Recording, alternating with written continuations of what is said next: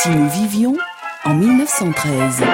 La chronique d'Antoine Pro. Si nous vivions en 1913, nous vivrions probablement à la campagne, parce qu'à l'époque, 40% seulement des Français vivent en ville, contre 75% des Anglais. Ce n'est pas parce que les Français habitent majoritairement à la campagne qu'ils sont tous des paysans, des agriculteurs. Dans les villages, il y a aussi tous ceux dont les paysans ont besoin. Les maréchaux ferrants, les celliers, les commerçants, les marchands de vin, et sans compter l'instituteur, le receveur des PTT et autres petits fonctionnaires, le cantonnier.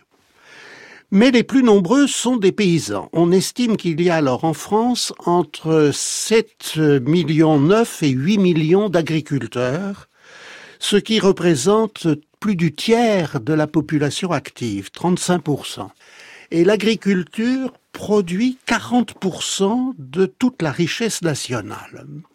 Mais nous avons aujourd'hui une image très idéalisée du paysan d'autrefois et c'est une image très fausse. D'abord parce qu'elle unifie un monde très hétérogène, avec de multiples différences entre propriétaires, non propriétaires, grandes et petites exploitations, agriculteurs qui produisent pour vendre, les viticulteurs, les céréaliers, ou qui produisent seulement pour vivre sur leur ferme avec leurs quelques bêtes, leurs potagers et leurs grains. Sur trois millions et demi d'exploitations de plus d'un hectare, plus de la moitié, 55%, ont entre 1 et 5 hectares. C'est donc de toutes petites exploitations qui sont largement majoritaires. Mais à l'autre extrémité de la statistique, et la statistique de l'époque est révélatrice, ce qu'on appelle les grandes exploitations, qui commencent à l'époque à 40 hectares, ce qui nous paraît ridicule aujourd'hui, ces très grandes exploitations occupent presque la moitié du territoire, alors qu'elles ne sont le fait que de 4% des agriculteurs. Donc un paysage extrêmement contrasté, auquel il faut ajouter ce sont aussi des paysans, mais des paysans d'un type un peu différent, les salariés. Il y a 3 millions de journaliers et de domestiques de fermes ou des ouvriers agricoles qui se louent les uns à la journée, les autres à l'année, et il y a des foires aux domestiques de ferme, notamment le 11 novembre pour la Saint-Martin. L'image du paysan d'autrefois est aussi fausse parce qu'elle ne dit rien de la dureté de leur vie. Les paysans sont pour la plupart des gens très pauvres, qui vivent très difficilement alors qu'ils s'épuisent au travail. Il n'y a pas de tracteur, il n'y a pas de moissonneuse-batteuse, il y a très peu de machines. On laboure avec une charrue tirée par un cheval ou par des bœufs, parfois par des vaches. On fait les foins manuellement, à la faux, avec des journées de travail qui vont du lever au coucher du soleil, sous la pluie, sous le vent ou sous le gros soleil, ce qui n'est pas plus confortable. Pour les petits paysans soloniaux qui s'embauchent à l'usine après la guerre de 1914, j'ai une série d'interviews qui m'ont totalement surpris, car pour eux, l'usine est préférable à la terre. C'est presque le paradis. On est au sec, on est au chaud, le travail commence à heure fixe, se termine à heure fixe, le salaire tombe tous les 15 jours. Que demander de mieux? Il n'est pas question pour ces petits paysans de revenir à la terre. L'usine, pour eux, c'est le progrès. Si nous vivions en 1913, chers auditeurs, nous mangerions surtout du pain. Pas de la baguette, du gros pain en boule de plusieurs kilos, de 6 kilos par exemple dans la famille paysanne du jeune Jacques Duclos, le futur leader communiste. C'était la base de l'alimentation du peuple, à la ville comme à la campagne. Sur ce point, la différence avec la bourgeoisie était tout à fait nette. En 1913, nous boirions aussi beaucoup de vin. Je vous donne la moyenne, par personne, femmes et enfants compris. 142 litres par an. C'est d'un des signes d'enrichissement de la société française, notamment des paysans. Le vin du Midi et d'Algérie était en train de conquérir la France. L'alimentation était peu variée. Les paysans trempaient la soupe. On plaçait dans une assiette précisément à soupe des tranches de pain sur lesquelles on versait un bouillon de légumes avec parfois du lard. On trempait la soupe matin, midi et soir. Au champ, on emmenait des quignons de pain avec un peu de fromage ou en le frottant d'ail ou d'oignon. On n'allait pas à la boucherie. On élevait des poules et on tuait le cochon. Les Duclos, cette famille de petits paysans des Hautes-Pyrénées, de la montagne, achetaient de la viande deux fois par an seulement, une fois pour la fête locale et l'autre pour le réveillon de Noël, où le plat traditionnel était la daube de bœuf. Quand le voisin faisait son pain tous les quinze jours, la mère de Duclos faisait cuire dans le four du voisin des haricots et des oignons avec une couenne de lard, et c'était pour le gamin un régal. À l'autre extrémité de la France, dans le nord, Mémé Santerre, dont je vous ai déjà parlé, qui tisse à longueur de journée dans sa cave, se lève à 4 heures du matin. Elle prend une chicorée à 10 heures et mange des pommes de terre à midi avec des tartines de fromage blanc. À 16 heures, nouvelle chicorée et soupe à 19 heures. Le pain trempé dans la chicorée ou la soupe est l'aliment de base. Allons à la ville maintenant. À Paris, au début du siècle, c'est une enquête de la statistique générale de la France. Une famille de deux enfants consommait près de 2 kilos de pain par jour. 750 grammes pour le père, 550 pour la mère et 320 pour chacun des deux enfants. Ces chiffres sont confirmés pour d'autres villes, par exemple pour Lyon, où la ration quotidienne de pain d'un homme du peuple tourne autour de 800 grammes. La famille moyenne de Paris consomme en outre 300 grammes de légumes et 50 grammes de beurre, 2 litres de vin et un demi-litre de lait. Mais, grand changement qui signale une amélioration du niveau de vie, car 1913 n'est pas 1883 et encore moins 1853. Il y a sur la table des familles populaires de la viande tous les jours. En revanche, les fruits sont rares une orange, c'est un cadeau de Noël. Et d'ailleurs, Mémé Santerre l'appelle fruit du paradis. Au total, l'alimentation est la principale dépense des milieux populaires. Elle pesait très lourd dans les budgets. 70% chez les ouvriers, 60% chez les employés, et parmi ces dépenses, le pain comptait pour un quart ou un cinquième, pas moins. Travailler, c'était bien au sens propre gagner son pain. Si nous vivions en 1913. En 1913, j'aurais aimé vous emmener visiter les usines Renault, chers auditeurs, car je suis sûr que vous auriez été très surpris. Nous avons gardé l'image de la grande usine de Billancourt qui a fermé il y a une vingtaine d'années. Mais l'usine de 1913 était très différente de cette sorte de cathédrale d'acier.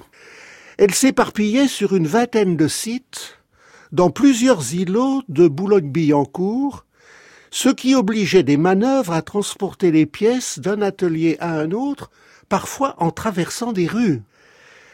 Renault produisait à l'époque, en 1913, environ 4500 voitures et très exactement, car on les a comptés, 174 camions et 102 camionnettes.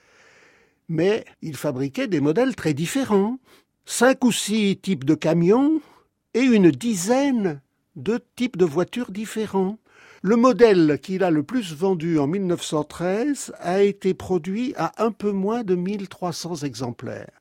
On est encore très loin des productions en série. Renault ce n'est pas une grande usine à l'époque, c'est plutôt un groupement d'ateliers, et il emploie cependant un peu plus de 4000 ouvriers, en gros deux tiers d'ouvriers qualifiés et un tiers de manœuvre. En 1912-1913, Louis Renault entreprit d'étendre dans ses usines le système Taylor. Ce système, qui se répandait aux États-Unis, consiste à décomposer la production en opérations élémentaires à exécuter ces opérations sur des machines spécialisée et à organiser cette succession d'opérations de telle sorte qu'on perde le minimum de temps et qu'il y ait le minimum de machines au repos. Ce qui suppose de mesurer précisément le temps de chaque opération et donc le chronométrage. Ford a appliqué ce type d'organisation pour sortir son célèbre modèle T en 1908. Et il a introduit le travail à la chaîne, qui est la forme la plus aboutie de l'organisation du travail, mais qui n'est pas à elle seule l'organisation du travail, il l'a introduite en 1913 seulement. Et à cette date, ces voitures coûtent moitié moins cher qu'en 1908, seulement il en produit plus de 180 000.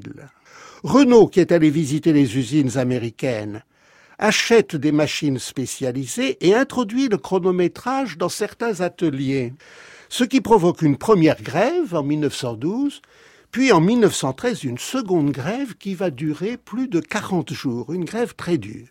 Cet épisode appelle deux remarques. D'une part, la résistance ouvrière au taylorisme est moins un refus du progrès technique que de ses conséquences sur le salaire.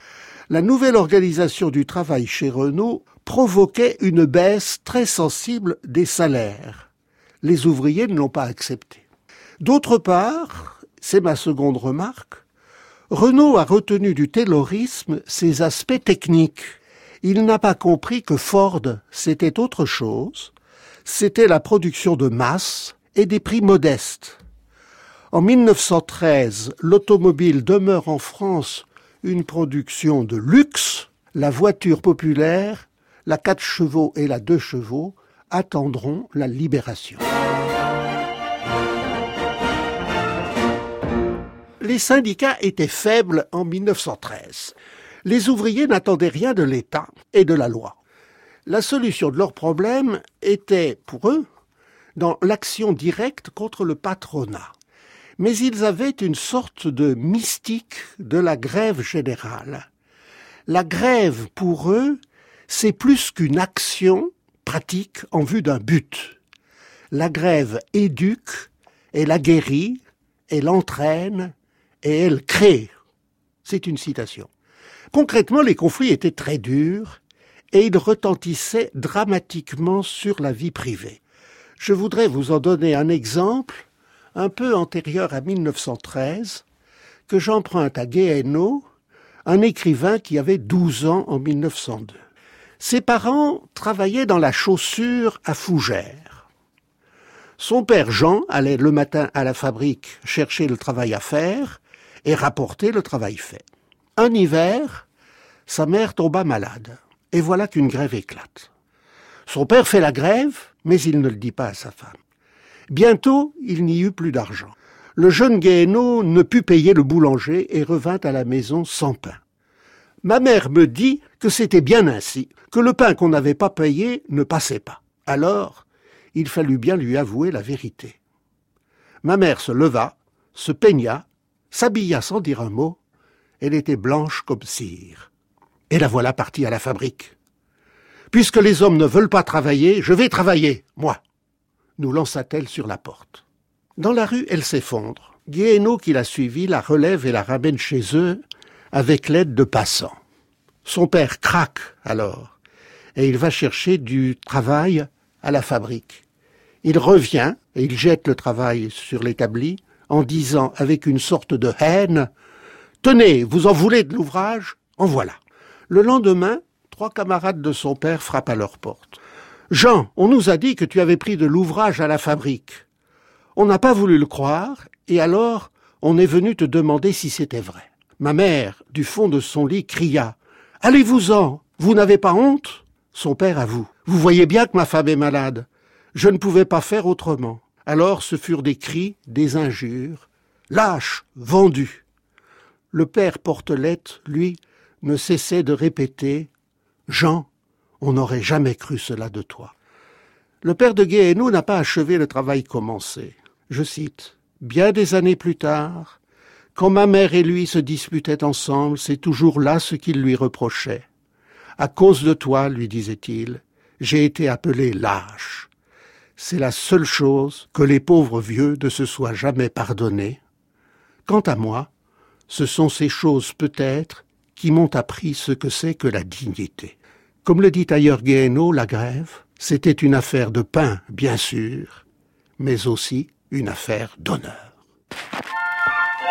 Si nous vivions en 1913. On croit souvent, chers auditeurs, qu'avant la seconde moitié du XXe siècle, les femmes ne travaillaient pas.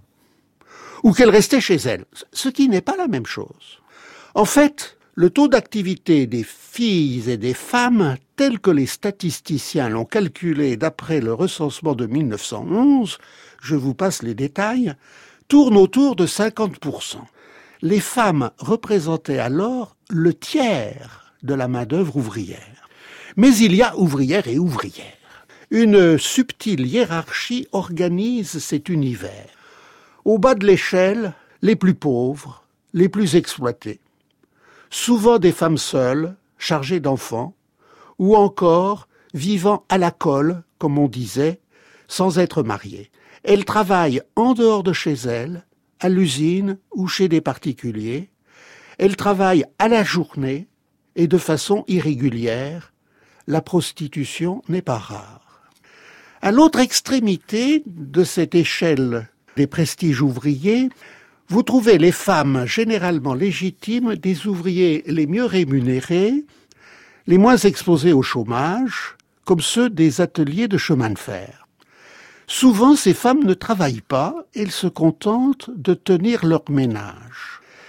Dans les rues proches du dépôt des chemins de fer de l'État à Orléans, j'ai trouvé en 1911 41 femmes qui ne travaillent pas dans 55 ménages de cheminots, ce qui fait trois quarts de femmes de cheminots qui ne travaillent pas. Vous comprenez la réflexion de cette ouvrière à qui sa sage-femme annonça qu'elle allait se marier, et, mais que cependant elle continuerait à faire son métier. Sa patiente lui a répondu, s'est exclamé, c'était le cri du cœur, Faites donc la cheminote. Entre ces deux extrêmes, bien des cas se présentent. Beaucoup de jeunes filles travaillent comme couturières jusqu'à leur mariage. À Orléans, quatre jeunes mariés sur dix se disent couturières, alors qu'au recensement, dans la population féminine de 13 ans et plus, on en compte seulement 14%. Couturières un jour, mais pas couturières toujours. Les couturières qui le restent occupent des positions très différentes. Vous avez des ouvrières d'usine, vous avez des couturières à domicile qui fabriquent des douzaines de corsets ou de chemises pour un négociant qui l'exploite. Vous avez la couturière à domicile qui travaille pour des dames, qui lui apporte le tissu et lui commande des robes ou des manteaux pour elles ou pour leurs filles, voire pour leurs enfants. On fait ainsi euh, des manteaux avec de vieux habits militaires. Celles encore qui se rendent à date fixe dans des maisons bourgeoises pour l'entretien du linge. Et il faut compter enfin, parmi les ouvrières, 800 000 domestiques, souvent des jeunes filles de la campagne placées en maison bourgeoise. Beaucoup se marient ensuite avec un paysan, ce sont des parties recherchées. Elles ont des économies et elles ont appris à tenir une maison. Il y a là, dans la société d'avant 1914, une circulation des pratiques entre la ville et la campagne et entre la bourgeoisie et le peuple.